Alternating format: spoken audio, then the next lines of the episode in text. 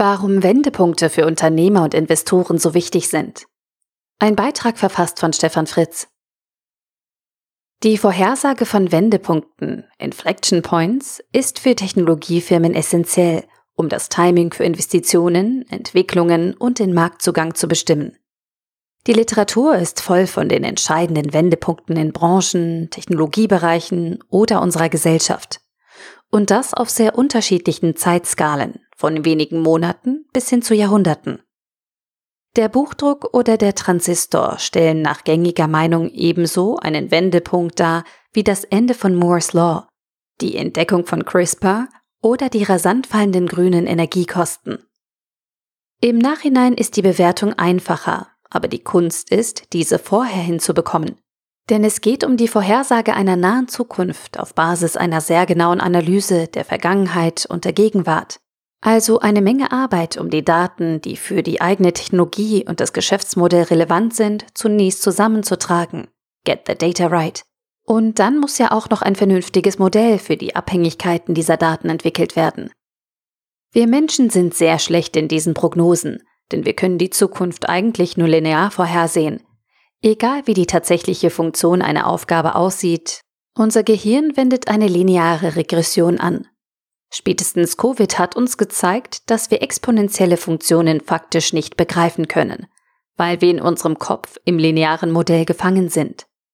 Noch schwieriger wird es für uns Menschen, einen Wendepunkt vorherzusehen, also einen Richtungswechsel in einer Funktion. Bei vielen Technologien, insbesondere im Consumer-Umfeld, ist es spannend, die Funktion der Adaption einer Technologie auf der Zeitachse vorherzusagen.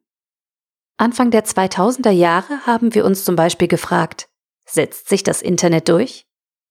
Dauert es drei oder 20 Jahre, bis 50 Prozent der Konsumenten einen Internetzugang haben und die Technologie nutzen werden? Der Wendepunkt ist in diesem Fall der Zeitpunkt, an dem die Adaptionsgeschwindigkeit nicht weiter steigt, sondern anfängt zu sinken. Der Zeitpunkt ist deshalb enorm wichtig, weil ab diesem Zeitpunkt nicht mehr von per se wachsenden Märkten ausgegangen werden kann.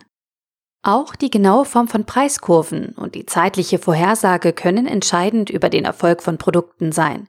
So ist es Teslas Geschick, neben all den vielen öffentlich diskutierten Aspekten, dass sie die Preisfunktionen und Verfügbarkeitsfunktionen vor allem für Batterien sehr genau vorhergesagt haben. Als das Produkt Model S angekündigt wurde, war der Produktionspreis der Batterie faktisch höher als der Preis des gesamten Autos.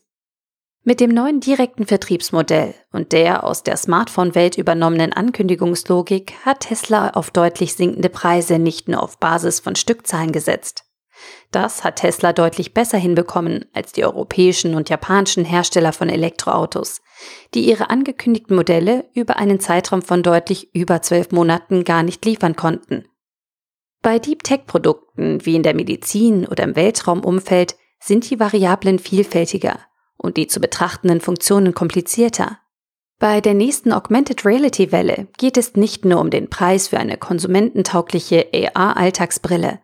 Auch das Gewicht, die Batterielaufzeit, die tatsächlich ausführbaren Funktionen, abhängig von der CPU-Power, sowie die Anpassbarkeit an die vorhandenen Sehschwächen der Konsumenten, Brillen, spielen eine wichtige Rolle in der zu betrachtenden Funktion. Und hinter all diesen Variablen stehen eine Reihe unterschiedlicher Technologien, die für das neue Produkt alle zusammenwirken müssen. Am Beispiel Augmented Reality lässt sich noch etwas anderes verdeutlichen.